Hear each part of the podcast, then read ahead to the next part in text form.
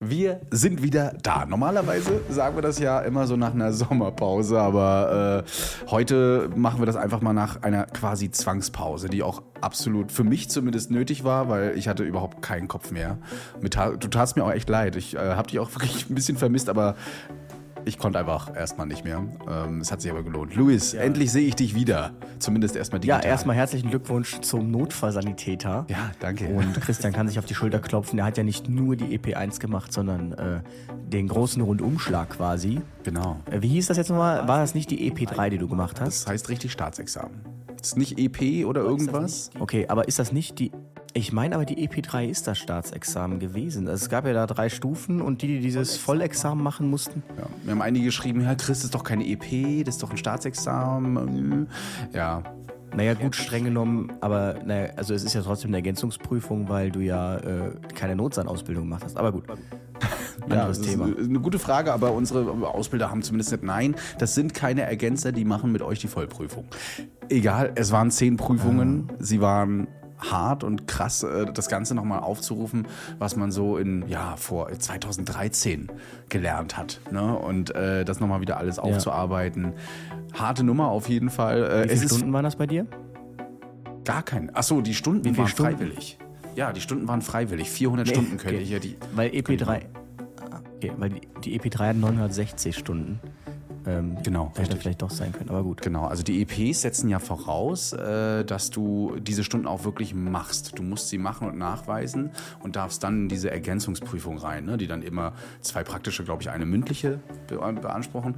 Und äh, das Staatsexamen, mhm. da, kann, da hätte ich auch so reingekonnt. Ich hätte einfach so sagen können, Freunde, ist mir egal, ich muss nicht in die Schule, ich mache einfach so das Staatsexamen. Das wäre aber... Verstehe kompletter äh, Kamikaze-Flug gewesen. Ne?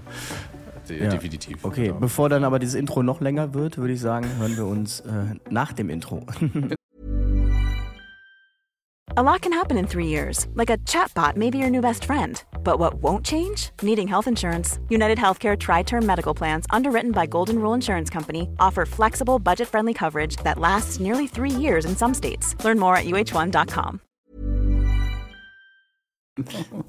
Retterview Gedanken, Wissen und Spaß aus dem Pflasterlaster. Mit fünf Sprechwunsch und Sammy Splint. Ja, ihr merkt schon, der Start ist noch etwas holprig. Das ist, wenn man zwei Wochen lang sich nicht gesprochen hat. Aber wir haben uns auch wirklich gar nicht gesprochen. Also ähm, weder jetzt groß geschrieben noch gesprochen in den zwei Wochen. Und leider, äh, einige fragten schon, ob schon die Sommerpause ist. ähm, kündigt. Die kommt dann als nächstes. Mhm. Genau, aber vielleicht hat jetzt der eine oder andere die Chance gehabt, so ein bisschen aufzuholen. Das wird ja auch manchmal kritisiert, dass wir so viel hochladen, dass wir einigen Leuten weglaufen, in Anführungsstrichen, Besser. weil die gar nicht mehr hinterherkommen. Egal, was du machst, du konntest es keinem recht machen. ist, ob du gepostet hast, ob du nicht gepostet hast. Jeder macht hast. ja einen Podcast aktuell und wenn du dann denkst, okay, du willst alles hören, dann schaffst du am Ende des Tages ja gar nichts mehr. Ne? Deshalb dachten wir uns, nehmen wir dann ein bisschen Gas von der Bremse äh, nee. Druck von der Bremse? Nee. Vom Gas. Ja, aber es ist einiges passiert auf jeden Fall ähm, in den letzten Wochen, worüber man sprechen kann. So, du warst auf dem Deichbrand-Festival. Ich war auf dem Deichbrand. Ja, genau. Äh, ich war in der Türkei, war auch mal spannend für mich. Ja, aber, aber nicht vom Land. Rettungsdienst, sondern nee, privat. Nee. Aber ich habe auch den mir mal so ein bisschen von, ein bisschen nur aus der Ferne angeguckt. Äh, war auch auf jeden Fall interessant. Du warst bei Stern TV. Äh, bei Stern TV. Ich, ich habe es gesehen. Ähm, reden wir auch noch drüber. Wird auf jeden Fall lustig. Und ähm, genau, in Bayern gestern. Also wir nehmen ja, heute ist Samstag, ne? wir, nehmen gestern mhm. am Freitag was in Bayern. Oder war das Baden-Württemberg? Doch, es war Bad Bayer-Söhn, ist Voralpen. Und ähm, ich habe jetzt endlich mal, weiß ich, äh, wo denn immer diese krassen, geilen Heimatfilme ihre äh, Spots herhaben. Weil als ich da, also das, das ist unglaublich, was das für, für, eine, für eine geile, äh, für, ein, für ein cooler Spot war, wo wir da gedreht haben. Ja, genau, da war ja auch. Das ist äh, schon spannend. Warum du da warst, das wirst du uns hoffentlich ein bisschen verraten. Aber ich weiß gar nicht, wie viel wir dich ausquetschen können dazu.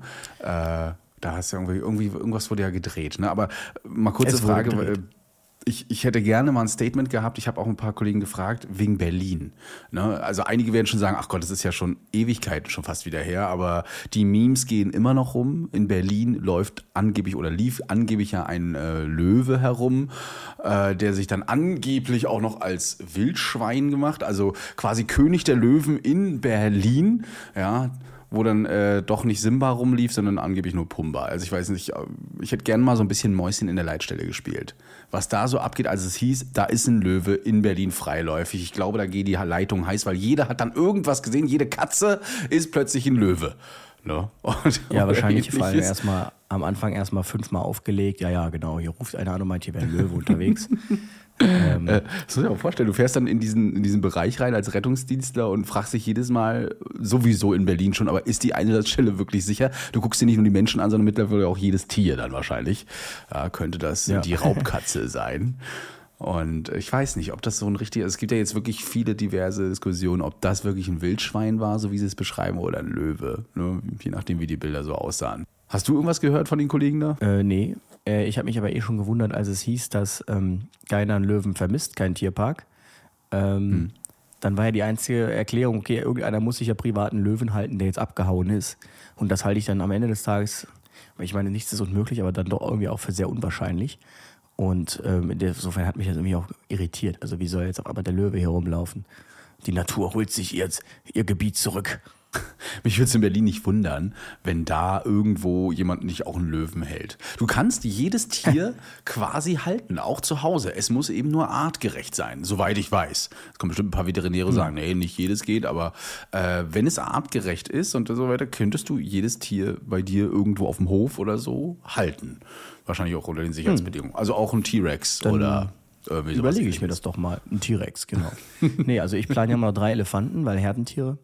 Ähm, ja. Ja, Finde ich ganz cool. Könnte man machen. Aber auch aus dem Grund wurden ja aus manchen Zoos äh, Elefanten auch verbannt, weil die einfach viel, viel, viel Platz brauchen. Ne? Genau. Luis Sanddienst, seit wann gehst du denn ins Ehrenamt auf den Sanddienst? Ja, ich war nicht ehrenamtlich da. Ähm, ah. Ich hatte Dienst dort ja. Falk ähm, stellt in Cuxhaven ja ähm, im Landkreis Cuxhaven Rettungswagen oder Rettungsdienst.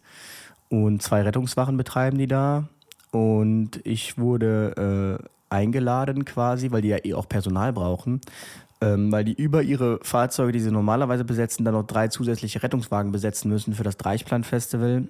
Deichbrand wurde ich halt eingeladen, da zu fahren. Da waren noch Kollegen aus einem anderen Ort in Niedersachsen und ähm, aus Saarstedt zum Beispiel. Hm. Und ähm, ich äh, habe dann gesagt, ja, okay, mache ich. Und das ist halt das Coole bei Falk, denn du wirst halt im Dienstplan rübergezogen und ähm, kriegst dann die Stunden da komplett anerkannt. Und äh, ja, also es rief re relativ unkompliziert. Und äh, genau, ich bin dann am Freitag den ersten RTW gefahren, am, zwei, am Samstag den zweiten RTW, jeweils zwölf Stunden. Die äh, Notstands, mit denen ich gefahren bin, sind jeweils 24 Stunden gefahren, also auch die Nacht. Da hätte ich aber keine Lust drauf gehabt. Ja. Und es war schon so, ähm, der ganze Sanitätsdienst wurde ja organisiert von den Johannitern. Wir waren quasi nur dafür zuständig, Patienten von der UHS 1, das ist so die Hauptunfallhilfsstelle, ähm, abzufahren in die Krankenhäuser, wenn die denn krankenhauspflichtig sind. Wobei man sagen muss, das haben die Johanniter echt gut organisiert. Die haben da wirklich sehr viel über KTWs und so weiter rausgeschickt. Also wir sind dann wirklich auch nur Patienten gefahren, wo man sagen müsste, okay, da muss jetzt auch ein RTW fahren. Und mhm. ähm, zum Beispiel eine allergische Reaktion.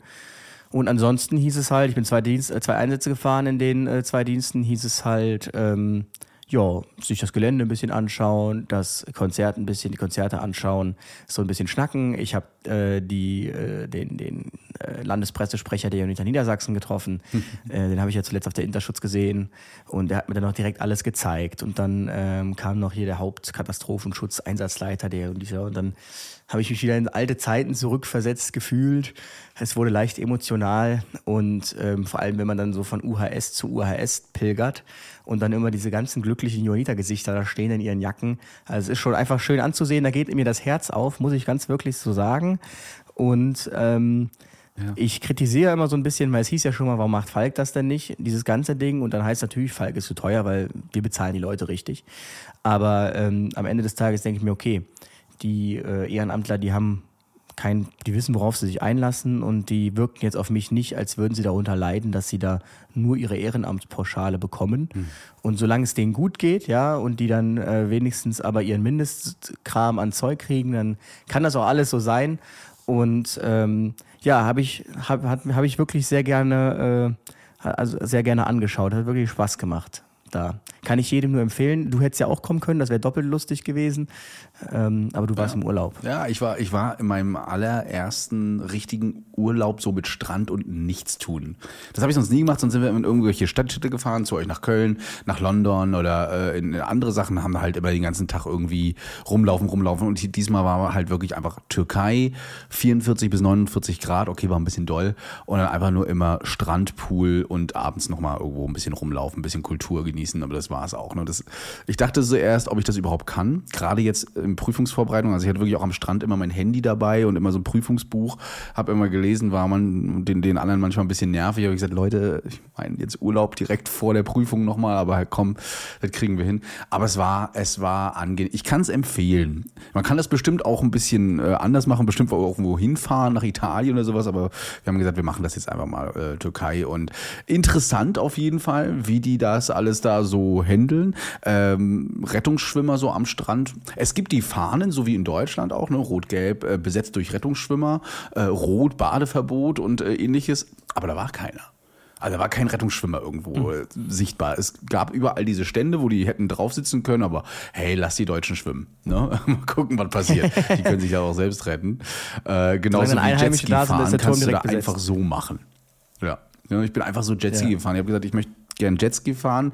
Wie ist denn das hier so mit Einweisung und so? Nee, nee, also du, du, gehst da einfach drauf, da kommt ein Kumpel, der zeigt dir ganz kurz, wie das funktioniert und äh, dann legst du los. Und dann hat er nur gesagt, hier, da, da ist der Hebel und fertig, ja. Das ist in Griechenland aber genauso tatsächlich.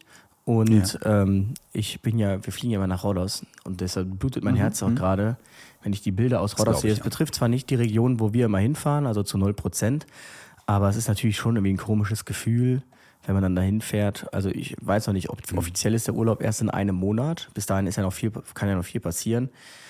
Aber es ist halt auch irgendwie so ärgerlich, weißt ja. du, den ganzes Jahr freust du dich auf einmal wegfahren und dann, ähm, ja, brennt die Insel. Aber für die Leute dort ist es natürlich noch schlimmer. Was auf jeden Fall mhm. ähm, ganz äh, lustig war, auf dem Deichbrand hatte ich mal wieder so ein Erlebnis der dritten Art. Und hm. ähm, Akte X, mir wurde ja. da, da ist ein, ein Notarzt, ähm, ich sage jetzt nicht Geschlechts, äh, ich bin jetzt mal geschlechtsneutral, ein, eine Notarztin, keine Ahnung, wie, das, das, wie man das gendert, ähm, damit jetzt kein, äh, nicht zurückgeführt werden kann auf ein Geschlecht, aber jeder, der beim Deichbrand war, kann sich, weiß direkt, wen ich meine. Und wurde mir schon angekündigt als schwierig. Dachte ich mir, okay, gut, du bist ja hier eh nur, äh, um äh, Spaß zu haben. Insofern, vielleicht hast du ja Glück und hast gar keinen Einsatz mit NEF. Ja, wie der Zufall es so will, wir saßen da gerade in gemütlicher Runde mit zwei RTWs, der andere hatte einen Einsatz. Auf einmal kommt da ein Arzt angesprintet. Ähm, das war gar nicht der, um den es ging. Ja, hör mal, äh, hier, äh, der, der, der, der eine Arzt, ich, ich soll fragen, wer von euch jetzt hier äh, gerade äh, vorne steht und äh, den Einsatz äh, kriegen würde, weil wir haben da eine allergische Reaktion. Aber ihr sollt erstmal da hinkommen und äh, der will sich erstmal äh, euch anschauen und dann entscheiden, ob er mitfährt. Hä? Ich so, hä?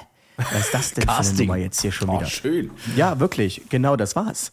Und ähm, dann äh, dachte ich mir schon, okay, gut. Natürlich ging dann prompt unser Melder. Ähm, dann sind wir da reingestiefelt und es ging um eine allergische Reaktion, ähm, schon deutlich, auch mit Quaddeln und so weiter. Mhm. Und ähm, sie, äh, jetzt habe ich es wieder verraten, also Notarzt ja. sagte dann, ähm, ja, äh, ich habe schon Cortison und Histakut gegeben äh, hier, die hat ja eine richtige allergische Reaktion. Dann habe ich so mir den Blutdruck zeigen lassen vom Sanitätsdienst, 100 zu 70. Und dann meine ich, okay, habt mhm. ihr denn dann auch mal, ähm, also nach Wespenstich, habt ihr denn auch mal äh, Adrenalin-EM gegeben? Nee, nee, das hat sie, das hat, das hat sie doch nicht gemacht, hat sie doch nicht gemacht, nee. Äh, und äh, sie würde jetzt aber auf jeden Fall begleiten. Also wir haben das Casting scheinbar nicht bestanden, denn sie wollte begleiten. Und dann, ähm, okay, ähm, wieder in den RTW und dann meinte Ach. ich noch so zu ihr, sie meinte dann, ja, wir fahren äh, aber dann ohne Alarm, ne? ist ja jetzt hier gerade stabil. Und dann meinte ich so, okay, ich habe es noch versucht abzuwenden, aber du willst wirklich dann mitfahren jetzt? Ja klar, hast du mal die Quaddeln gesehen? Okay, Scheinbar äh, kann man ja als Rettungsdienst, man, stimmt, wir können das ja nicht, wir können ja keine Notfallpatienten behandeln, wir können nur stabile Patienten behandeln. Nee, nicht bei Quaddel. Ähm, Luis, nicht bei Quaddel, ne? Aber, das kriegst du nicht aber es wurde, äh, es wurde immer besser. Dann saß ich vorne, ich dachte, Luis, reiß dich einfach zusammen, du kannst nicht schon am ersten Tag vom Sandienst fliegen. halt einfach deinen Mund. Und ähm, dann hörte ich nur von hinten durchs Fenster, wie sie dann auf einmal anfing. Weißt du, da sitzt ein Notfallsanitäter, ein ja. kompetenter junger Notfallsanitäter sitzt da, der sicher nicht schon mehrfache allergische Reaktionen in seinem Leben gesehen hat. Und dann fängt sie auf einmal an. So, sag mir doch mal, kannst du dir vorstellen, warum ich kein Adrenalin gegeben habe? Und dann steht er dann so, äh, vor der Patientin, ne? Ja, sag mir doch mal, was könnten so Gründe sein, warum du kein Adrenalin gibst? Und ich dachte mir nur, boah, ist das gerade unangenehm. Also so, den so bloßzustellen vom Patienten. Ja, ähm, die Patientin hat nämlich, jetzt muss ich kurz überlegen, genau, Ritalin. Und das äh, kann ja irgendwie zu einer QT-Zeitverlängerung führen und dann mit den Arrhythmien, die das Adrenalin machen könnte, wäre das ja schwierig. Und ähm, da meinte er, aha, okay. Sagte, genau deshalb habe ich das nämlich erstmal nicht gemacht, ne? Mhm. Ja, misst da nochmal bitte einen Druck. Druck gemessen. Patientin sagt, ihr wäre ein bisschen übel ähm, Druck gemessen. Auf einmal sagt das Gerät null Sterne, null von drei Sternen, also schon fraglich der Druck, mhm. 70 äh, zu 50. Mhm. Auf einmal vollkommene Hektik hinten. Nein, okay, dann ist jetzt der Punkt, jetzt müssen wir das Adrenalin geben. Okay, wo sind die Medikamente? Dann fing sie dann da wild an aufzuziehen, hat ihr dann das Adrenalin. So, ähm, also ich bin ja da, ich gebe Ihnen das jetzt und äh, Sie müssen sich keine Sorgen machen, weil ich bin ja hier. Ne? Ich bin als Ärztin ja hier. Sie müssen sich keine Sorgen machen, die ganze Zeit oh. zum Patienten. Ich dachte mir, okay, sie alleine ist da, wir sind natürlich nur die Doofen. Und ähm, den Vogel abgeschossen hat dann, dass wir den Patienten dann übergeben haben und sie dann draußen anfing mit, äh, sie müsste ihn dann nochmal prüfen. So, hast jetzt äh, schon gemerkt, ne, warum ich das nicht gegeben habe direkt, ne? Der meinte, ja, ja, wegen dem, äh, wegen dem Ritalin. Ja, ja, ne? Also manchmal müsst ihr uns Notärzten einfach mal vertrauen. Ähm, wir haben da als Notarzt, weißt du, da hat man manchmal so ein Gefühl. Und ähm, mhm. darauf müsst ihr einfach mal vertrauen, dass wir uns schon was dabei denken. Und ey, ich dachte mir, Alter, also wir als Notfallsanitäter oder als Rettungssanitäter, wir haben natürlich gar keine Gefühle. Ähm, wir sind so, äh, wir haben auch kein Bauchgefühl, ja. wir handeln so völlig stupide. Und wir sind auch Roboter, nach SAAs einfach ja, Roboter. Ich, ich musste dann erstmal den Kollegen äh, anrufen, mit dem ich den Einsatz da mit diesem anderen Arzt hatte, wo ich letztes Mal drüber aufgeregt hatte, du musst jetzt sehen, glaubst du, was hier gerade passiert ist?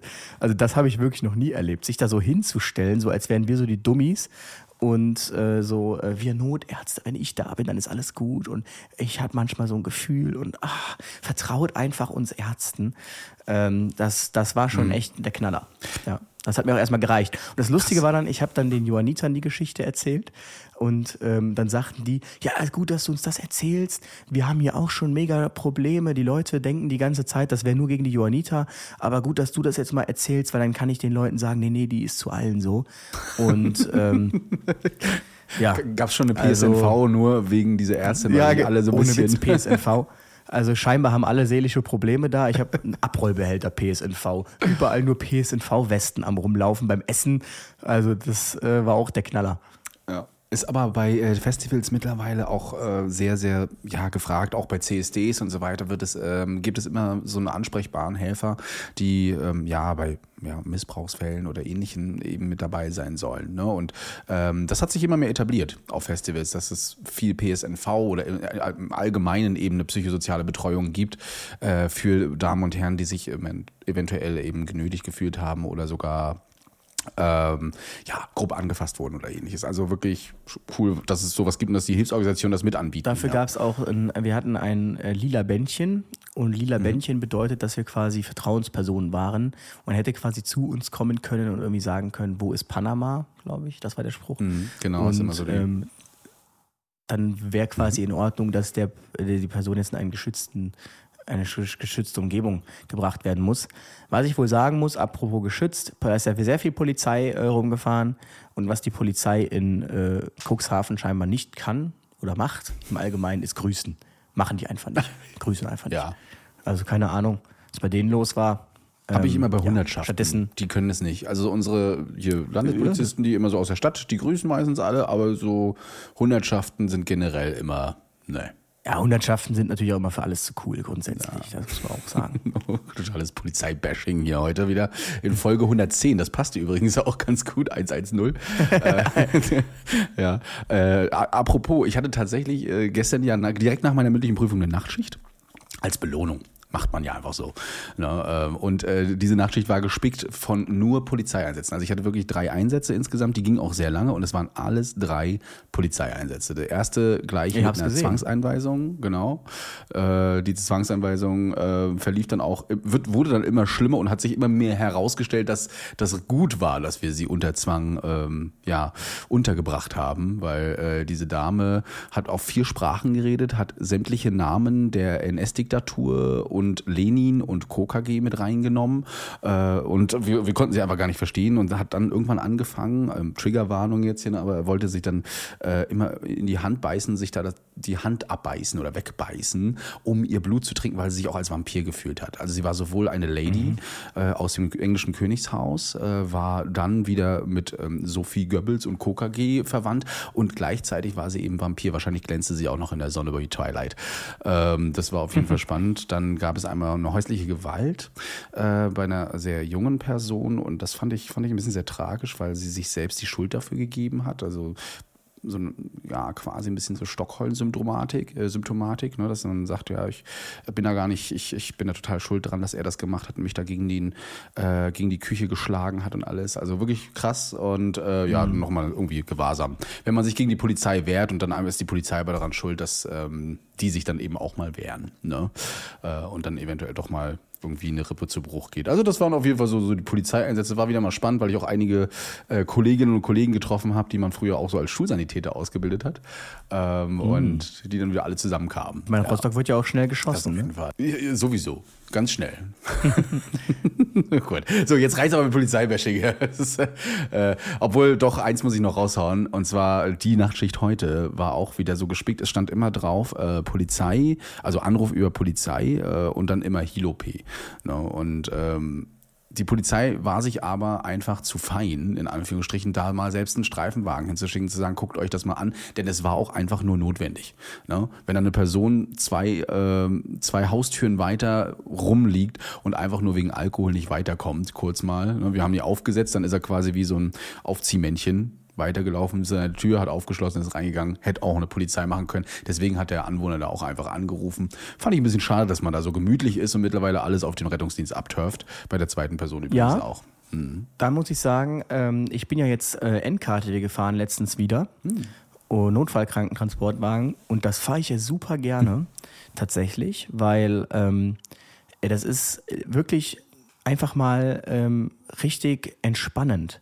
So, das sind jetzt alles immer Patienten, das, das beobachte ich bei mir, dann ploppt mal kurz dieser, dieser Funken, das sind, nee, das sind alles so Patienten, wo dann so kurz dieser Funken Wut aufploppt. Warum haben sie jetzt angerufen? Dann fällt dir ein, ja gut, aber wir sind ja genau dafür da. Und als Notfall-KTW. Und es mhm. ist halt schon dieser Unterschied, dass du dann nicht mit Alarm hinballerst, wie irre, ja, alles stehen und liegen lässt, dein Essen nicht schaffst, dafür, dass es dann heißt, ja, nee, äh, die hat eine Blutung äh, nach OP und muss wieder ins Krankenhaus. Und ähm, hm.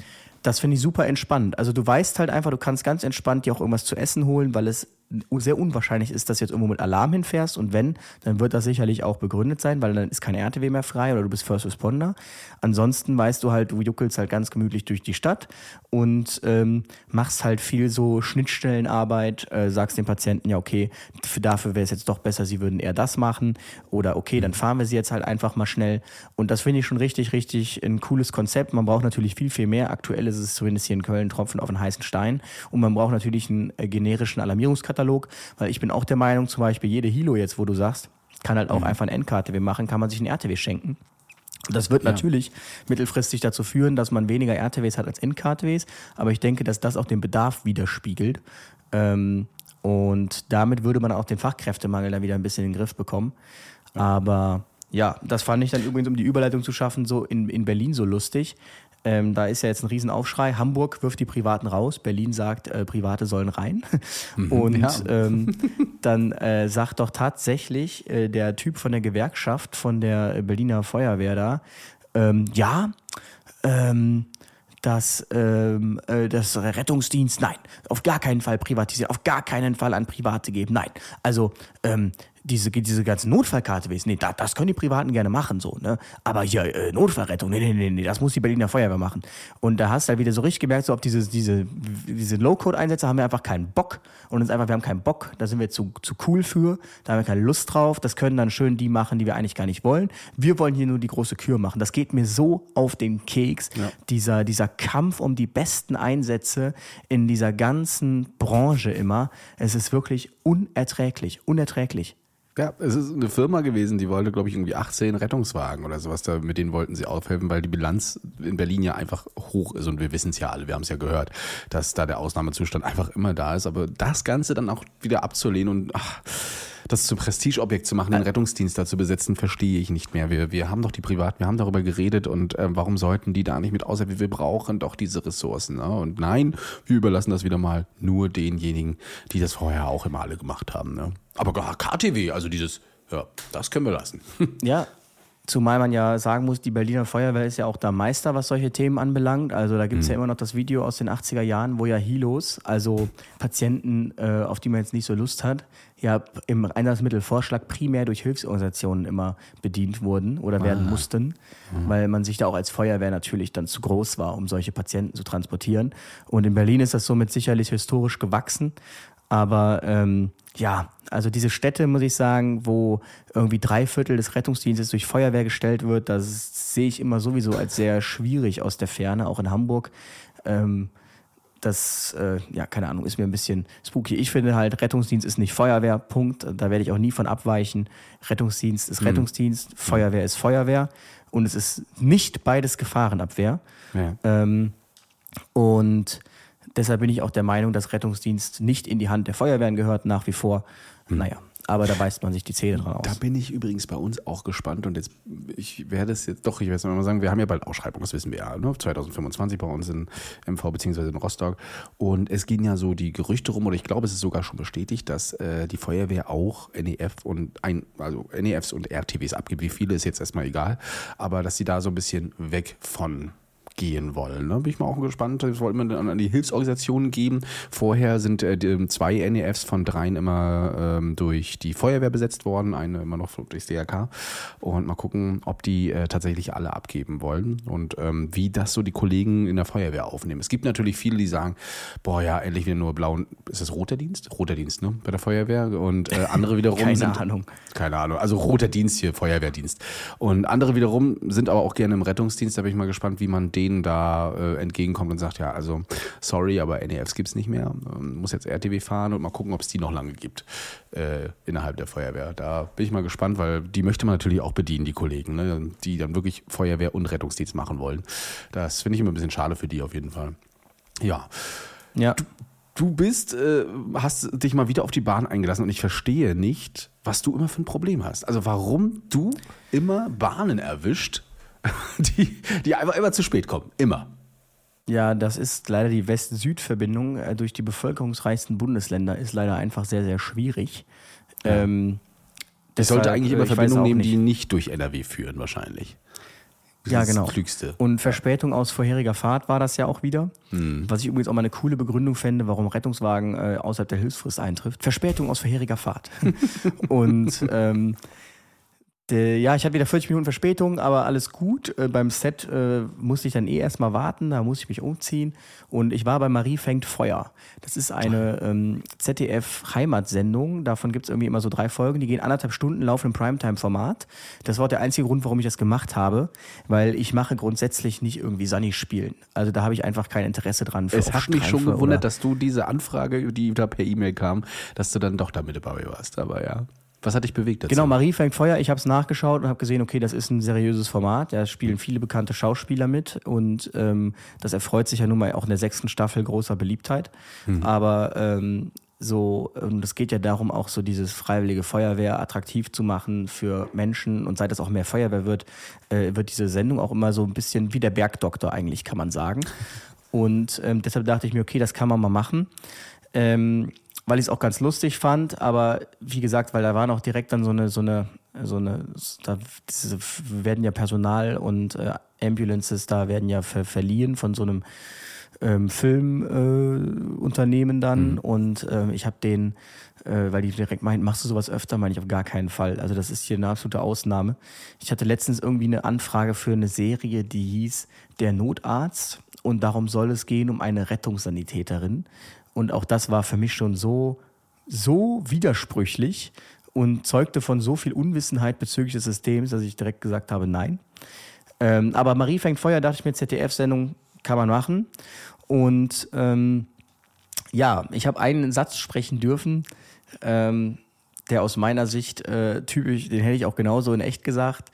Deshalb, äh, den werde ich euch natürlich nicht sagen. Aber was ich faszinierend fand, war wirklich dieses, dieses Panorama, wo wir da waren. Wirklich, also es war wunderschön. Also ich wäre da richtig gerne irgendwie, wenn ich da wohnen würde, ich würde den ganzen Tag mit dem Hund spazieren gehen.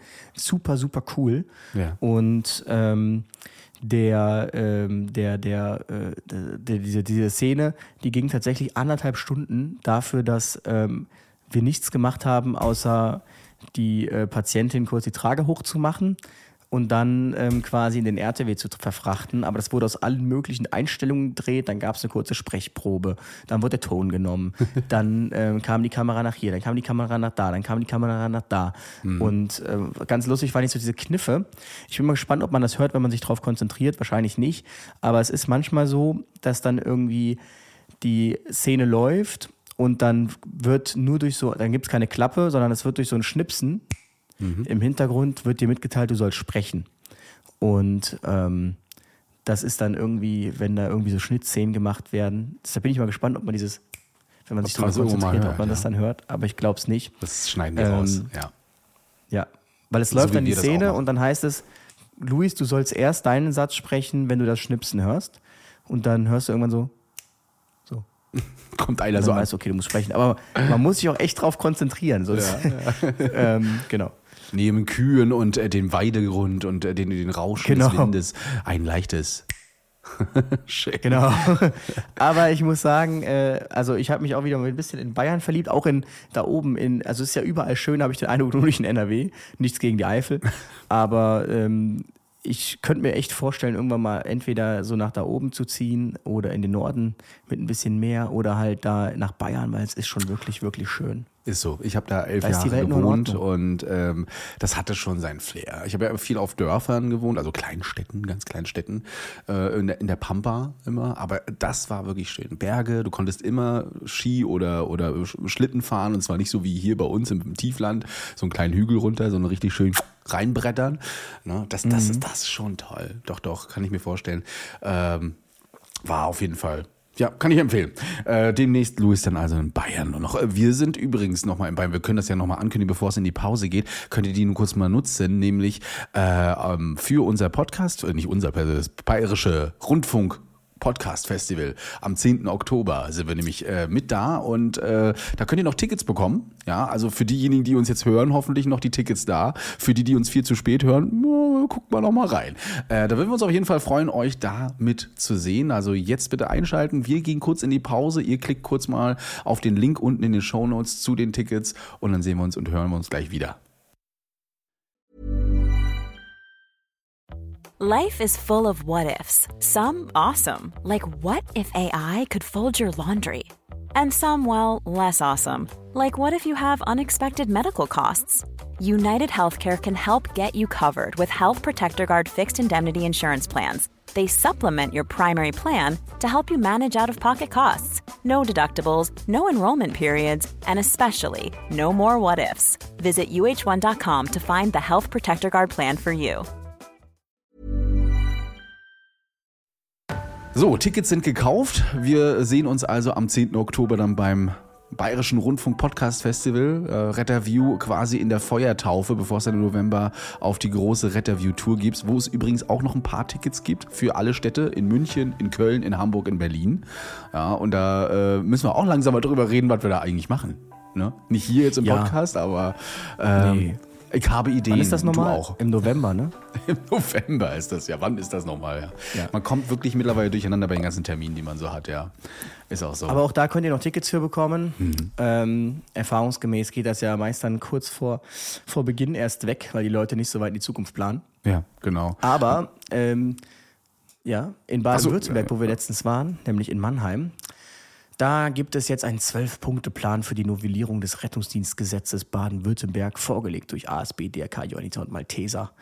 Ähm, mhm. Und äh, also mittlerweile, ehrlich gesagt, äh, blicke ich nicht mehr durch. Äh, durch die sieben Thesen von äh, Fürth, äh, den zwölf Punkten aus Baden-Württemberg, den 93 äh, Thesen von keine Ahnung wem. Und ähm, also äh, es dreht sich irgendwie extrem im Kreis alles. Ich meine, mhm. gut, wahrscheinlich mussten die sich jetzt da auch mal positionieren in Baden-Württemberg. Jeder macht da was. Letztlich, das ist Föderalismus. Und es ja, gibt äh, noch etwas. Äh, und zwar die drei ja. Sätze von Louis Teichmann.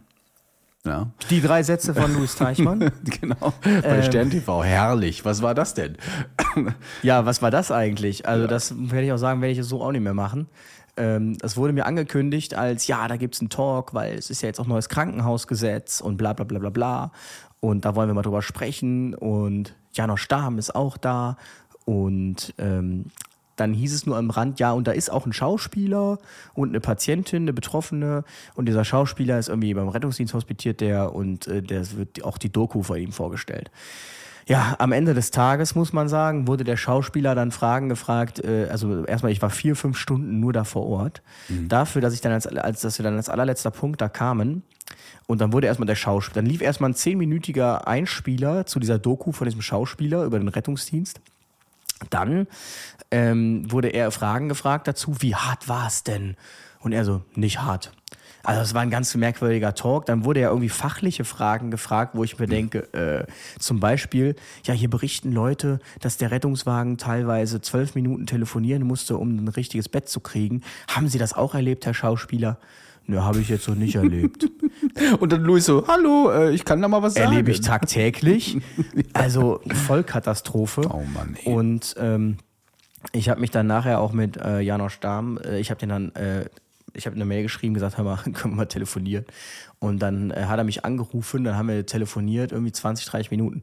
Und dann habe ich ihn gefragt, wie er denn jetzt eigentlich diese ganze Sendung wahrgenommen hat. Und er sagte auch, es wurde ihm erstens völlig falsch verkauft und zweitens, äh, ja, er fand es auch wirklich eine Katastrophe. Also ja, werde ich nicht mehr, ähm, nicht mehr machen sowas. Das habe ich jetzt dann, diese Lehre habe ich daraus gezogen. Und äh, ich habe dann auch mit dem Journalisten gesprochen, der mich da vermittelt hat, weil der rief mich dann an, ja, wie geht's Ihnen? Wie fanden Sie es? Ich sage, ich fand es schrecklich. Äh, warum? Ja, so und so und so. Ja, äh, okay. Ähm, ja gut, Sie müssen ja wissen, äh, das war jetzt dann einfach hier Berliner Freibäder, das war jetzt dann einfach interessanter. Dann sagte ich ihm, ja, genau das ist nämlich das Problem dieser Medien. Ähm, da muss man sich auch nicht wundern, wenn es nicht vorangeht im Gesundheitssystem, wenn wir dann erst wieder bei der nächsten Pandemie alle auf die Nase fallen, wenn es einfach immer Themen gibt, die einfach medienrelevanter sind und die besser ausgeschlachtet werden können. Die Medien sind genauso verantwortlich daran, dass die Situation so ist, wie sie ist, wie ähm, die politischen Entscheidungsträger, weil sie einfach nicht darüber berichten. Aber wenn dann wieder Silvester kommt, ja, Silvester, da, dann laufen bei mir wieder die Postfächer voll, können wir über Gewalt gegen Einsatzkräfte reden, ja. da gebe ich Ihnen jetzt schon Brief und Siegel drauf. Dann, ja, nee, ich werde Sie nicht anrufen, ich werde Sie nicht anrufen. Du bist jetzt auf jeden Fall auf jeder Blacklist ist nach der Aussage. Sie ja. werden mich nicht anrufen, dafür wird mich irgendein WDR anrufen oder irgendwer, keine Ahnung was, Sat 1 Frühstücksfernsehen wieder, weil das ist dann wieder interessant. Hm. Und ähm, ja, es ist wirklich. Luis der Klaus Kinski des Rettungsdienstes jetzt, ja. Da werde ich auch noch mal ja, hier und so, so weiter, ja. Werde ich dir noch mal die Peitsche nehmen und über den Schädel hauen, ja. Also wirklich, ja, äh, es, also es hat mich wirklich enttäuscht, weil ich dachte so, okay, hey, da ist jemand, den kenne ich und dann darf der, obwohl er so viel reden kann und auch da auch noch Content hinter ist, ja, nur drei Sätze entlockt. Das ist, das äh, war wirklich. Und ich glaube, wir sollten einfach mal Tom Böttcher oder KKG fragen mit einer Schauspielschule, äh, uns einfach mal zu Schauspielern oder TV-Moderatoren irgendwie ausbilden lassen. Und dann können wir nochmal über Rettungsdienst reden, weil ich glaube, erst dann geht das Ganze, ohne ganz böse äh, in die andere Richtung zu gucken. Ne? Also scheinbar ist man dann erst ähm, für alles publik. Hm, schade. Naja, aber das war auf jeden Fall Tja. spannend was ähm, wir immer wieder gefragt werden, beziehungsweise immer gebeten werden, es mal ins Licht zu holen. Und wir haben uns ja jetzt ganz lange nicht gewehrt dagegen, aber wir haben es ganz lange aufgeschoben, ist Ehrenamt. Redet doch mal übers Ehrenamt. Ne? Und dann frage ich auch immer, ja, was sollen wir denn da machen? Also Ehrenamt ist ja riesig. Ne? Du hast es ja selbst erlebt äh, auf dem Festival, was da nicht alles an Institutionen existiert. Und äh, heute haben wir uns mal so ein bisschen rausgenommen, Sanitätsdienst oder allgemein Sanddienst, Absicherung, ne, Bereitschaft. Und ähm, wir beide haben ja früher auch mal Sanitätsdienste äh, noch und nöcher gemacht. Ich weiß nicht, war für dich so 70, 30 äh, in der Woche, also 70 Prozent immer Sanitätsdienst, 30 Prozent noch Privatleben. Äh, bei mir war es teilweise so, dass man sich wirklich für jeden Sanitätsdienst gemeldet hat, einfach um, weil man, weil, weil es einem gefallen hat, da überall hinzugehen, eventuell auch mal was äh, Medizinisches zu machen, aber eigentlich um die Gemeinschaft auch zu fühlen, weil man die mit ja, Diese Zeiten habe ich auch durch. Also ja. ich war auch schon auf Sanitätsdiensten von so Absicherungen, wo man sagt, hier muss doch eigentlich gar nichts abgesichert werden, genau, wo man da zu zweit einfach nur drei Stunden rumsteht und die übelste Langeweile hat, weil da irgendeine, keine Ahnung, Fachtagung ist von irgendwas, was einen null interessiert, die aber mhm. unbedingt eine Karte wir haben wollten. Das habe ich auch alles, habe ich alles schon durchgemacht, ja. Auf jeden Irgendwelche Fall, ja. Sparkassenpartys, wo dann auch äh, zwei Sunnis stehen müssen und äh, habe ich alles schon hinter mir. Ja, von äh, Einsatzkleidung bis hin zu Einsatzjackett ähm, äh, hatte man da immer so alles dabei. Und deswegen haben wir gesagt, wir machen heute mal so eine erste Folge über Ehrenamt und da in, in dem Fall halt mal den Sanitätsdienst reinnehmen. Wann die no anderen Folgen über Ehrenamt kommt, das nehmen wir mal, so rein. Ihr könnt natürlich auch mal ein bisschen was reinschreiben, worüber wir noch so reden sollen. Und eventuell kommt mal der ein oder andere Gast auch. Wir gucken einfach mal. Du warst ja auf dem Deichbrandfestival, hast quasi wieder so ein bisschen Nostalgie äh, spüren lassen und äh, gemerkt, okay, ist das wieder was für dich? Also sagst du jetzt so, äh, nachdem du da einmal warst, das würde ich jetzt doch gerne wieder öfter machen oder packt es das nicht mit der Zeit? Wir werden es sehen. Ja, wir sind gespannt auf jeden Fall. Mich rief der äh, Kevin Grigorian äh, letztens an und meinte auch so, Christian, du willst, willst du nicht mal so auf ein paar andere Sanitätsdienste noch wieder kommen? Du hast doch immer gesagt, dir gefällt das. Ich so, ja, du, jetzt habe ich vielleicht auch wieder ein bisschen mehr Zeit. Aber äh, ich habe dich schon ein bisschen Wann rief er dich an? Hm? Wann rief er dich ähm, an? Nur so eine Frage. Kurz nach dem Deichbrandfestival, glaube ich, irgendwie so. ah ja, okay, das passt. Ja. Achso, hattest du ihn, du hast ihn gesehen wahrscheinlich, aber er war ja auch da, ne? Nee, genau. ich habe ihn gesehen und dann auch noch mit, ihm ausgetauscht. Deshalb, genau. Äh, also wer ihn nicht kennt, Kevin Gregorian ist äh, Bereichsleiter äh, Rettungsdienst äh, für die Jonita im Bundesverband. Ne? Also macht da, koordiniert dann, den sieht man immer mit einem ganz feschen Bart, ganz fescher Frisur, immer mit am Start. Und äh, nebenbei lustigerweise auch noch Strafverteidiger, glaube ich. Ich nenne ihn immer den, den einsamen Leitwolf Aha, der Johanniter. Genau. Der ist immer überall man weiß ja. nicht genau, was er eigentlich so genau macht, das weiß man nicht so. äh, man weiß auch gar nicht, ob er einen Chef hat oder nicht, aber der ja. ist halt immer überall. aber äh, um da mal wieder zurückzukommen, Sanitätsdienst an sich ne, ist ja sagen wir mal, das, was am meisten oder ich würde mal sagen, am meisten unsere Gesellschaft stützt, weil sie eben auf jedem Event gebraucht werden. Mittlerweile immer mehr. Es wird auch, werden auch immer mehr Herausforderungen äh, dargelegt, weil die Leute immer mehr ausgebildet sein müssen. Denn die Veranstalterinnen und Veranstalter, beziehungsweise auch die Brandschutz- und Rettungsämter und wer das nicht alles, äh, Ordnungsämter, die erlegen den Events natürlich auch immer höhere Auflagen auf war das jetzt ein richtiger Satz? Egal. Ähm, mhm. Auf jeden Fall ähm, sagen die, da muss ja mindestens manchmal schon RTW dastehen, da muss mindestens ein Rettungsassistent, Notfallsanitäter dastehen und das alles bitte ehrenamtlich. Ne? Und das muss so eine Organisation dann eben auch leisten. Und wenn meistens ist es dann auch so, dass diese Ehrenamtler dann ja auch ähm, doppelt besetzt werden, in Anführungsstrichen. Das heißt, die sind einerseits dann vielleicht mal im Katastrophenschutz, ne? sofern es ein HIORG ist und das auch darf. Äh, und andererseits machen die dann eben nebenbei Sanitätsdienst, weil so viele Katastrophen gibt es in Deutschland jetzt, ja Gott sei Dank auch nicht. Ne? Aber die wollen ja immer auch bei Laune Genau, man muss das ein bisschen äh, differenzieren. Es gibt, äh, jede Veranstaltung muss ja ähm, ans Ordnungsamt erstmal, ähm, also um, da wird um Erlaubnis gebeten, mm, Genehmigung. Genau. ist eine Genehmigungsbehörde, das heißt, das obere Ziel ist eigentlich auch der Behörden, das zu genehmigen. Und das Ordnungsamt wiederum holt dann, ich habe das ja selber miterlebt, dann äh, in meinem Praxissemester bei verschiedenen Ämtern Stellungnahmen ein. Zum Beispiel, dann wird die, keine Ahnung, die Forstbehörde befragt, wenn es um Radrennen durch den Wald geht. Mhm. Ist das so in Ordnung? So, und alle bekommen dann im Prinzip das, was der Veranstalter einreicht, unter anderem dann auch die Feuerwehr. Mhm. Und ähm, die Feuerwehr ähm, nimmt dann auch dazu Stellung, ähm, sowohl zum brandschutztechnischen Teil als auch zum sanitätsdienstlichen Teil. Und beim Thema ähm, Sanitätsdienst verwendet man dann den Maurer-Algorithmus mhm. und da wird dann im Prinzip ähm, berechnet, was denn für die Veranstaltungsgröße und der Typ der Veranstaltung ähm, für Personal erforderlich ist. Und dann wird das im Prinzip in eine Stellungnahme gegossen. Wenn das wiederkehrende Veranstaltungen sind, die jedes Jahr gleich sind, dann ist das meist auch nur die Stellungnahme vom Vorjahr. Da werden ein paar Sachen angepasst, aber das ist dann meist einfach das Gleiche. Und genau. ähm, dann wird das ans Ordnungsamt geschickt mit einer positiven äh, Stellungnahme oder halt Stellungnahme mit den und den Auflagen oder es werden nochmal Dinge nachbeordert. Äh, und ähm, somit sind dann so kleinere Veranstaltungen in der Regel abgedeckt. Größere Veranstaltungen, wo dann wirklich man auch von mehreren tausend Besuchern spricht, da werden dann wirklich müssen dann Konzepte Sicherheitskonzepte vorgelegt werden und die haben dann auch mehrere Seiten und das ist dann schon wirklich ein intensiverer Planungsprozess, mhm. ehe es dann zu der positiven Stellungnahme kommt. Und ähm, das ist dann so das, was der Veranstalter dann äh, bekommt. Der bekommt dann im Prinzip zurück. Ich hatte mal ganz lustig, da war ein Radrennen irgendwie, das zweite, und da hat dann, ich habe dann eine positive Stellungnahme dafür schreiben dürfen für die Feuerwehr und dann äh, kam aber das, die Veranstaltung wurde abgelehnt, weil der Förster hat gesagt, es reicht jetzt auch mal mit Radrennen durch den Wald. Ja, kann nicht der Wald, ja, der ist schon genug belastet hier. Ja, da so, gibt's jetzt so. nicht mal nochmal ein Wattrennen. Also das kommt dann auch mal vor, dass ja. der Förster sagt nein.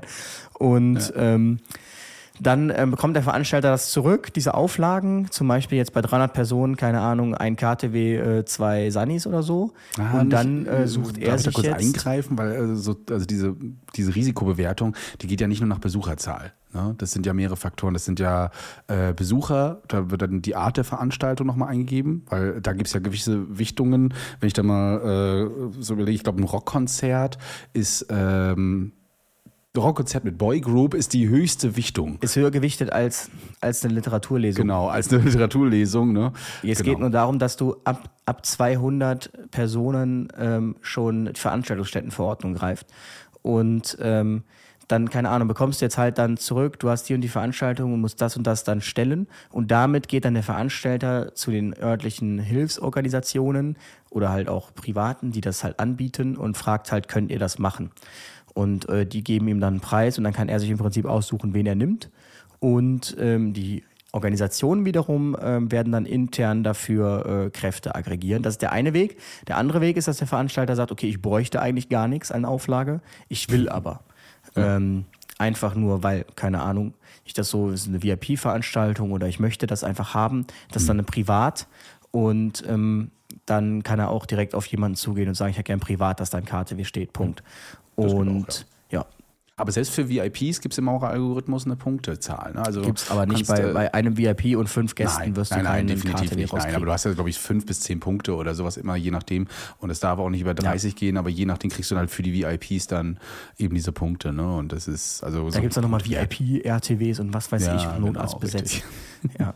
Aber da meistens auch, wenn Angela Merkel irgendwo ist, äh, oder ach, Angela Merkel, ja, ja. Das Olaf ist so Scholz. Der, der übliche Weg dann. Ja, genau.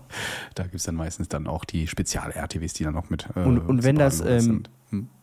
zum Beispiel so Karlspreisverleihung, jetzt wie kürzlich, wo dann irgendwie Politiker aus aller Welt kommen oder jetzt auch Zelensky ja war in Aachen, mhm. da ist das dann so, dass der ne, die Hilfsorganisation zum Beispiel vorher festlegen muss, wer geht dahin, Dienst. Ja. Und da müssen die Personalausweise ans LKA geschickt werden und das wird dann alles geprüft, dass dann nicht irgendwer sitzt und mhm. ähm, genau. Das, Wochen vorher. Äh, Wochen vorher. Das ja, Wochen vorher.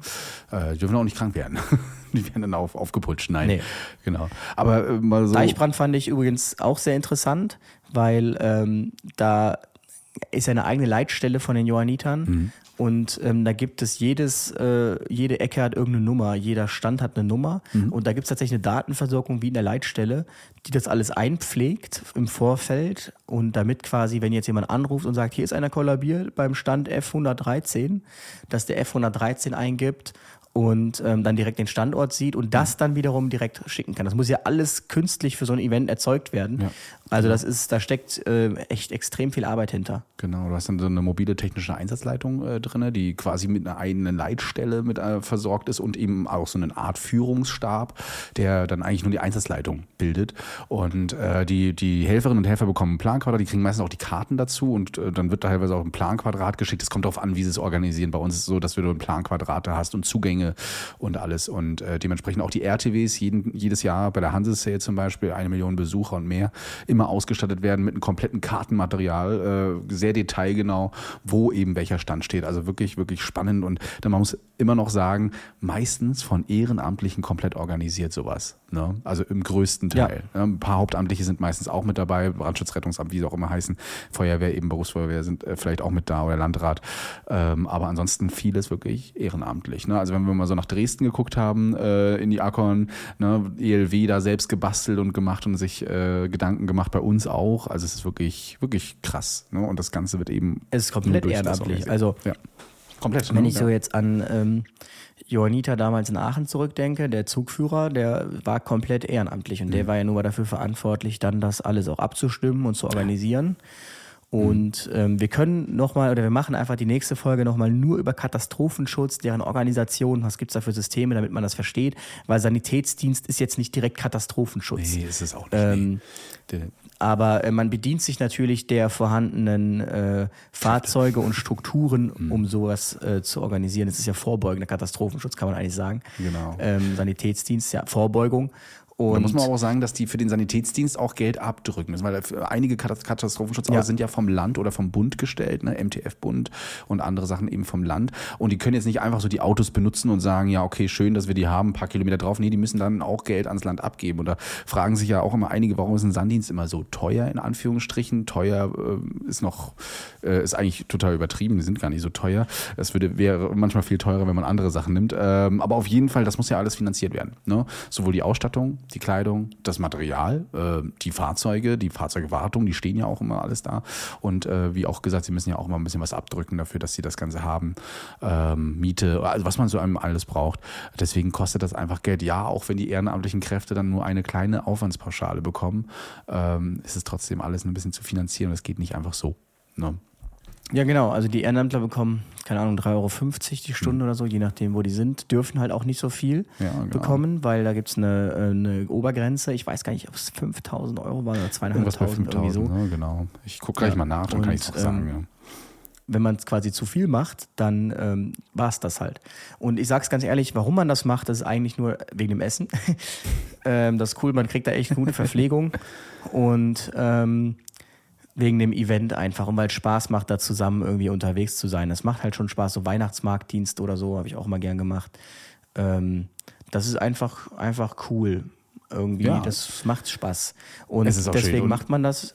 Die Vorteile sind natürlich auch, du kommst auch in gewisse Bereiche oder äh, Events einfach mal kostenlos rein. Das muss man ja auch mal sagen. Ne? Also, genau, Deichbrand äh, zum Beispiel, Deichbrand, kriegst du zwei ne? Bändchen. Richtig. Kannst du danach dir dann privat alles anschauen. Genau. Ähm, man muss aber trotzdem ehrlicherweise auch sagen, das ist jetzt nicht so, ähm, es gibt natürlich so diese, diese Event-Picker, die sich so immer die coolsten Sanitätsdienste ja, rausgreifen. Ist hm. Es ist aber schon so, so nehme ich das zumindest wahr, dass ähm, eine Förderung innerhalb dieser Strukturen so stattfindet, dass äh, man halt auch mal in den sauren Apfel beißt und auch mal Sanddienste macht, wo keiner so wirklich Lust hat. So hm. arbeitet man sich dann so Stück für Stück nach oben und kriegt dann auch vielleicht mal ähm, äh, dadurch, dass man so viel Engagement zeigt, äh, die und die, den und den Führerschein schneller oder die und die Qualifikation schneller oder den und den Lehrgang schneller, das ist schon so. Ist jetzt natürlich nicht so, dass man sagt, man macht halt nur irgendwie die Prestige-Dinger und äh, man geht nie zu einem Ausbildungsabend und bei den ganzen langweiligen Sachen ist man nicht dabei. Das ist nochmal anders, wenn man als Hauptamtler dahin kommt, weil die Ehren, also man wird keine ehrenamtlichen Notfallsanitäter finden, die sagen, ich mache nur wegen dem Ehrenamt. Das gibt's ganz wenige. Ähm, mhm. Und da bedient man sich natürlich, wenn dann irgendwie mehrere Rettungswagen gefordert werden, wie zum Beispiel jetzt auch auf dem ähm, Deichbrandfestival oder Summer Jam, da bedient man sich natürlich des Hauptamtes, weil ähm, genau, da müssen halt Notfallsanitäter drauf sitzen. Und ansonsten, ja, ja, nee, das äh, habe ich mich aber auch mal, erwischt. Also früher habe ich wirklich auch jedes Ding vom, vom Ponyreiten über, was du schon gesagt hattest, da auf irgendwelchen äh, Ü30-Partys oder sonst irgendwas da rumsitzen und warten, bis das einfach vorbei ist. Aber dann eben auch zu Hansa-Spiel, ne, wo dann auch immer ordentlich die Luft brennt, äh, äh, Hansa-Sale und Konzerte halt. Ne? Aber auch mittlerweile erwische ich mich aber auch immer mal wieder, dass man so doch mal reinguckt und sagt, ja, ja, nee, das nicht. Äh, aber es liegt auch einfach an der Zeit. Ne? Und dann äh, freue ich mich trotzdem mal zu unterstützen. Zum Beispiel jetzt in der Wasserwacht habe ich jetzt auch mal gesagt, hey Freunde, ich bin jetzt durch mit Notsahn, äh, habe jetzt ein bisschen mehr Zeit. Jetzt würde ich auch gerne mal wieder mit euch auf dem Turm einfach mal in der Hoffnung, ähm, man sitzt da auch mal ein bisschen nur rum. Aber es ist nicht so, wir haben äh, in der letzten Woche einen Tag gehabt, wo äh, wir zwei Reanimationen und elf Rettungen aus dem Wasser insgesamt hatten an einem Tag. Ne? Ähm, also ganz schwierige Sache. Deswegen wird es bestimmt noch mal spannend, da wieder zu sein. Und man hat eben auch dieses Gemeinschaftsgefühl im Ehrenamt. Das ist einfach so. Man wächst als Familie zusammen. Da hat man wirklich auch alles Mögliche an, an, an Couleur, an Leuten. Ne? Man muss sich aber da auch einfach ja, ein bisschen arrangieren mit. Ne? Da gibt es viele auch übermotivierte nennen sie die immer, aber die braucht man auch da drin. Die braucht man einfach, weil die das leben und das macht wirklich Spaß. Wir haben es ja selbst auch viel erlebt schon auf unseren ganzen Reisen durch, durch Rettungsdienst und ehrenamtlichen Strukturen, dass da halt viele, viele Menschen sind, die wirklich viel Begeisterung für ihre Organisation, aber eben auch den Sanitätsdienst und ähnliches zeigen. Und genau daraus besteht eben das Ehrenamt. Und wenn es dann mal hart auf hart kommt, eben auch der Katastrophenschutz. Ne, dass die dann auch einfach. Ja, es gibt da sicherlich auch so ein paar Leute mit, mit starker Inselbegabung, nenne ich es mal, wo es dann auch schwierig fällt, manchmal mit denen äh, ja. eine Interaktion zu haben. Die machen dann auch meist so Nerd-Aufgaben in Anführungsstrichen. Brauchst du natürlich auch. Genauso ja. gibt es Leute, mit denen man voll Spaß haben kann. Genau. Ähm, und, und das ist halt wirklich Leute cool wirklich aus allen, ob es ein Manager von irgendeinem Unternehmen ist, ne, der wirklich ganz oben an der Spitze von was auch immer sitzt, DHL oder so, nein. Äh, aber ah, gibt es, gesehen, gibt es. Ja. Ne? Also wenn ich äh, bedenke hier, der äh, ist das der Vater von Lena Meyer-Landrut? Der ist ja bei uns zum Beispiel im Bundesvorstand oder sowas mit drin, ne? Herr Meier Landrut. Habe ich auch erstmal Ja, gut, im Bundesvorstand. Aber der ist im Bundesvorstand. Das ist was anderes. Nee, aber wir haben auch, wir haben auch äh, einige hohe Tiere bei uns im Sanddienst äh, oder im Sanitätsdienst mit drin. Äh, bis hin eben zu Kassierer, äh, Rettungssanitäter, was auch immer äh, und weiter runter. Ne? Arbeitslose. Auch das. Viele auch ne? Studenten irgendwie, so ewige Studenten, genau. findet man da. Alles dabei. Ähm, Genau. Bei den Hundestaffeln sind dann meist so die, die dann auch wirklich einfach das Thema Hund gerne ausleben. So. Hm. Aber es nimmt natürlich schon einen großen Teil im Leben ein. Das darf man nicht vergessen. Ähm, genau, deshalb ja. ist das meist auch so äh, bei Leuten, die jetzt, also keine Ahnung, bei so der klassische Manager, sagen wir mal jetzt mal, der wirklich eine 100-Stunden-Woche hat, der, den wird man dann nicht finden, weil er da keine Zeit für haben wird. Hm. Ähm, Genau. Richtig, aber also, man ist trotzdem dann froh, wenn man immer für das eine oder andere eben jemanden hat, sei es im Katastrophenschutz auch mal im Versorgungsgruppen. Nicht jeder kann kochen ne? oder irgendwas zubereiten. Und dann hat man auch den einen oder anderen, der ist da wirklich begabt, weil er zu Hause auch viel kocht. Und, äh, aber da wollen wir nicht so weit vorgreifen mit Katschutz. Das wird dann wahrscheinlich mal in der nächsten. Du, ich war Folge übrigens überrascht. Das DRK Fechter hat uns mitverpflegt ähm, mhm. auf dem Deichbrand. Mhm. Die Units hatten ihre eigenen Verpflegungen, aber das DRK Fechter hat uns mitverpflegt und die Feuerwehr. Und was Sie da aufgefahren haben, mein lieber Herr Gesangswald, Burger gab es da, dann gab es da Schnitzel. Ja. Ähm, und ja. dann zum Nachtisch gab es äh, hier, wie heißt es? Ähm, mhm. ähm, Frozen Joghurt mit Boah, Toppings. Selbst gemacht? Und dann ja, ja, da gab es eine Frozen Joghurt Maschine, Slushed Eismaschine cool. und Toppings. Und dann bin ich zu den Jonithan rüber, meine ich, wo werdet ihr auch bei uns mit verpflegt? Dann meinten sie, nee, nee, wir haben unsere eigene, das ist aber auch gut. dann meinte ich, ach so, habt ihr auch Frozen Joghurt? Und dann waren sie alle so am Gucken. Bemessungsgrundlage, so die Kinnlade runtergefallen. Und ich sagte dann so, ich gehe später, werde ich mal so einen Frozen Joghurt mitnehmen, werde den einfach mal so bei euch äh, reinstellen und dann warten wir mal, bis die Leute auf die Suche gehen. Oh, Beef. Herrlich.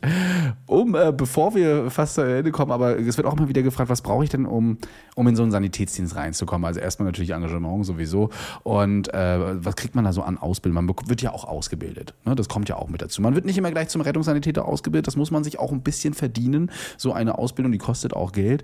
Ähm, aber man wird teilweise schon mit einem Erste-Hilfeschein als dritte Person, nicht überall übrigens, keiner Garantie, aber auch schon mal mitgeschickt. Ne? Muss aber auch immer ein Mindestalter haben. Man kann nicht in, auf jedes Event mit jedem Alter dahin gehen. Die meisten fangen so mit 16, 17 dann richtig an, auf Sanitätsdienste zu gehen. Manchmal nimmt man das JRK im äh, Dings oder die Joniter Jugend oder die Malteser Jugend auch irgendwo mal mit. Das geht dann bei manchen Events je nach Gefahrenlage. Ähm, und ähm, wer dann eben noch weitermacht und in Ausbildung kriegt dann eben den San A, San B-Schein. Ich glaube, bei DLRG gibt es den noch. Ansonsten heißt das jetzt nur noch Sanitäterschein oder Sanitäterausbildung. Ne? Und da geht es schon so ein bisschen los, so mit auch Anatomie Anatomie, ein bisschen Physiologie, keine Sorge, noch nicht so viel, aber da ist schon was mit drin, auch ein bisschen Recht. Ne? Wir müssen ja auch die Garantenstellung, ne? Paragraph 13 StGB und so weiter, den Eigenschutz, Grundtechniken wie Blutdruck messen, Puls messen, äh, das übt man auch ganz viel. Wie gehe ich mit einer Trage um, sowohl eine Rettungsdiensttrage als eben auch dieser ganz einfachen Erste-Hilfe-Trage, nenne ich sie jetzt einfach mal, diese Klapptrage. Ne? Wie kann man schienen? Wie bereitet man eine Inf Infusion vor, eine Injektion, eine Intubation? Und ein großer Diskurs herrscht im Sanitätsdienst auch immer noch über den Larynxtubus. Darf ich ihn einfach so schieben als Sanitäts Helfer, Sanitäts, wie auch immer man ihn nennt, Sanitäter oder eben nicht. Ja, und da gehen die, also sie lernen es, wie es funktioniert, wie man es vorbereitet und wie es auch aussieht, dürfen das auch am Phantom mal machen. Und dann äh, fühlen sich einige berufen, den da auch schon zu schieben. Und ich denke mal, da werden wir jetzt auch bestimmt die eine oder andere E-Mail bekommen, wie wir dürfen das. Und andere wieder so, nee, wir dürfen das ganz und gar nicht. Ne? Das ist immer noch denen vorbehalten, die das beherrschen.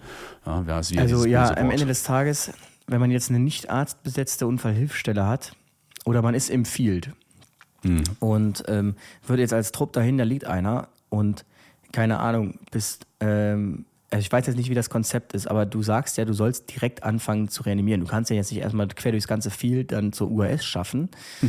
Das bedeutet, du würdest wahrscheinlich anfangen zu drücken und wenn du da eh zu fünf bist oder zu vier, dann kann auch einer einen Larynxtube schieben und den anfangen mhm. zu beatmen, wenn er das gelernt hat. Also das ist ja dann im Sinne des Patienten, das ist rechtfertiger genau. Notstand. Da wird ja. dir kein Richter dann irgendwie nachher einen äh, Strick draus drehen. Und ähm, dann würde man wahrscheinlich auch sowieso gucken, wie kommt man jetzt unter Reanimation ähm, in den RTW und dann schnellstmöglich ins Krankenhaus. Das ist sowieso der Worst Case, wenn man auf einem Festival mitten im Gelände reanimationspflichtig wird. Hm. Aber ähm, ja, da gibt es immer viele theoretische Diskussionen. Am Ende des Tages, wenn es halt hart auf hart kommt, ähm, ja. erübrigt sich das dann sowieso alles. Genau, also so, sofern man das irgendwie hin, hinbekommt, beherrscht, vielleicht auch geübt hat. Ich empfehle auch immer wieder Krankenhauspraktika, die man übrigens auch als Sanitätshelfer machen kann. Mal anfragen, einfach mal mitmachen, Notaufnahme, Intensivstation, ähm, gegebenenfalls auch OP, ne, weil da, da intubiert man auf jeden Fall.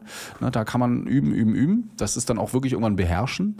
Ähm, aber das finde ich, finde ich auf jeden Fall äh, in Ordnung. Ansonsten eskaliert man ja auch hoch. Mit seinen ne? 20 Intubationen im Jahr. genau. Ja, aber da, da also äh, werde ich auch wieder machen. Ne? Also ab und zu mal äh, in den OP gehen, in die Notaufnahme gehen, Praktikum machen, das ist wirklich gut. Gerade wenn man jetzt so wie Thorax ist Entlastungspunktion, wann macht man das mal? Ne? Und dann sollst du das trotzdem los hier. Ja, ja. Weiß ich jetzt nicht, ob ich die jetzt äh, in Field machen würde, da würde ich glaube ich doch kurz bis hier in die UAS warten. Aber soll ähm, man ja ITLS. Äh, da muss sofort. man ja, ja gut, ITLS, aber da bist du auch an dem Punkt, eigentlich braucht ja jeder den Kurs, äh, ja, bevor genau. du sagen kannst, dass man das auch so danach handelt. Ähm, hm. Und da, die haben ja auch keinen ITLS-Kurs. Also kannst ja nicht genau. sagen, nur weil PHTLS das so sagt, wenn ich nie bei dem Kurs war, weiß ich halt nicht, wie PHTLS funktioniert. Nee, aber auch so ähm, ist es in, der, in dem, in dem ähm, in dem Schema drin bei Notsans und so weiter. Ist egal, wir wollen jetzt auch nicht auf die ja, Notsans eingehen, sondern eigentlich den Sanitätsdienst. Ich wollte gerade sagen. genau, das geht jetzt auch viel zu weit. Aber äh, das lernt ihr alles und noch vieles mehr. Wir wollen euch da gar nicht so viel spoilern. Äh, ein bisschen RND, also äh, RUD wird auch gemacht, realistische Notfalldarstellung äh, ist auch immer mit drin im Sanitätsdienst. Also und es gibt eine Prüfung. Also ihr werdet richtig geprüft das erste Mal so in Sachen ne, medizinischer, prämedizinischer äh, Ausbildung. Das ist, das ist auf jeden Fall spannend. Da haben sie dann auch immer alle ganz aufgeregt und schreiben auch immer, ich weiß nicht, dir wahrscheinlich auch, ich mache demnächst meinen Sanddienst, äh, meine Sanddienstprüfung, was soll ich beachten? Ab und zu kriegt ihr mal eine Antwort von uns und jetzt können wir auch immer auf die Folge 110 verweisen und sagen, da haben wir euch ein bisschen was ihr sagt. Also darauf solltet ihr euch auf jeden Fall vorbereiten und mein Highlight äh, ganz wichtig, Herzkreislauf. Ja. Wird mein, immer abgefragt. Meine Highlights sind immer die Sachen, die man zwischenmenschlich erlebt einfach. Also es ist immer so viel Spaß. Also es dauert gar nicht lange, man ist so eine Stunde da, da hört man schon die erste Geschichte, was wieder irgendeiner gerissen hat äh, in seiner Hast. Und äh, meine Lieblingsstory ist ja einfach echt nur die BG Weihnachtsmarkt. die BG Als Weihnachtsmarkt. einer auf dem Weihnachtsmarkt ver verletzt hat und dann einer fragt, übernimmt das nicht die BG Weihnachtsmarkt? die Berufsgenossenschaft die Weihnachtsmarkt, ja, zuständig genau. für alle Unfälle auf Weihnachtsmärkten. Die hat sich da, äh, trifft sich auch immer am Nordpol ähm, und ja. Äh, macht dem Weihnachtsmann zusammen und dann wird überlegt, okay. gut. Nee, das ist aber auf jeden Fall immer spannend.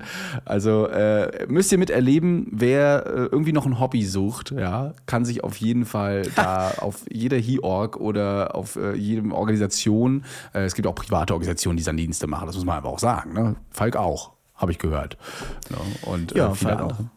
Dementsprechend äh, könnt ihr euch da äh, gerne mal schlau machen, bewerben, mit dabei sein und vielleicht haben wir den einen oder anderen dazu ja auch bewegt, da jetzt mitzumachen. Ich habe übrigens meine Mutter damals äh, dazu bewegt, weil sie sich gewundert hat, wo ihr Sohn den ganzen Tag immer bleibt. Die wollte das nicht glauben, dass man da tatsächlich im Sanitätsdienst auch äh, so viel Zeit verbringen kann, bis sie dann selbst mit reingerutscht ist und ihr das äh, so gefallen hat, dass sie mit mir dann zusammen ehrenamtlich äh, 2010 diese Retzern-Ausbildung gemacht hat. Das heißt, Mutti und Sohn sitzen mhm. da auf der Schulbank und lernen gemeinsam und bescheißen auch ein bisschen gemeinsam in der Prüfung. Ja, also ich habe Mutti geholfen. Wurde auch äh, einmal ermahnt, weil ich äh, ihr das vorgesagt hatte. Sie wusste einfach nicht, sie, ich, was war denn das? so, Querschnitt Herz. Das wurde nicht von vorne betrachtet in der Prüfung, sondern von oben. Und da war sie total verwundert, mhm. was das für eine Darstellung ist. Ja, das habe ich ihr dann gesagt. War auch die einzige Sache, die ich ihr vorgesagt habe. Jetzt kriegt sie alles aberkannt. So, so. Egal, so ist das, genau. Es war wirklich mal schön, äh, dich wieder so zu sehen und zu quatschen. Und äh, ich hoffe, wir können das jetzt wieder regelmäßig machen. Also von meiner Warte aus ja. ja ähm, ich bin jetzt auf jeden Fall durch und happy. Bin mal gespannt, wann ich meine Urkunde habe dann, um diese Berufsbezeichnung auch komplett ausführen zu können und alles.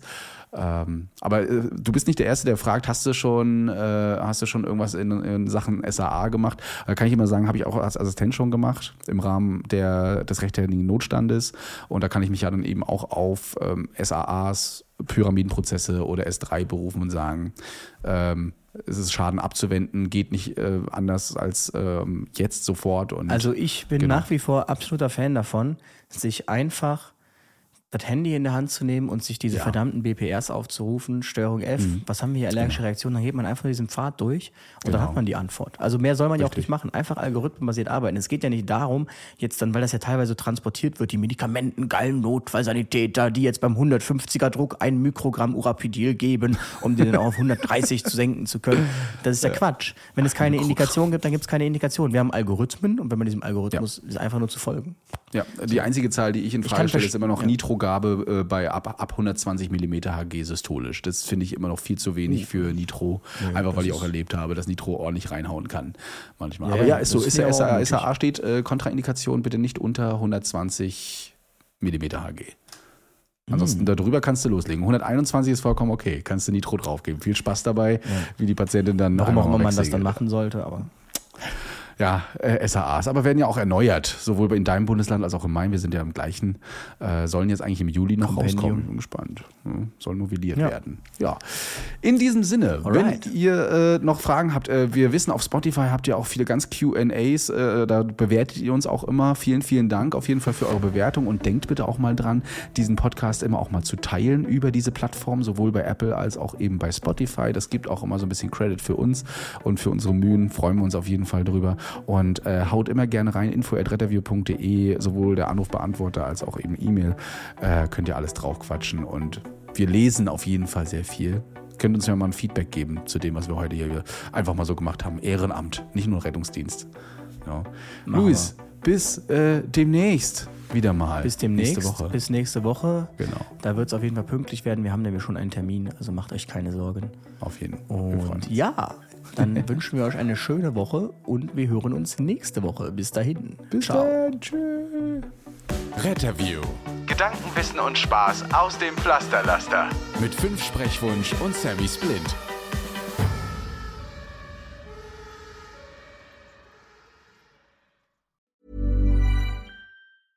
Hey, it's Paige DeSorbo from Giggly Squad. High quality fashion without the price tag. Say hello to Quince. I'm snagging high-end essentials like cozy cashmere sweaters, sleek leather jackets, fine jewelry, and so much more. With Quince being 50 to 80% less than similar brands. And they partner with factories that prioritize safe, ethical, and responsible manufacturing. I love that. Luxury quality within reach. Go to quince.com slash style to get free shipping and 365-day returns on your next order. quince.com slash style.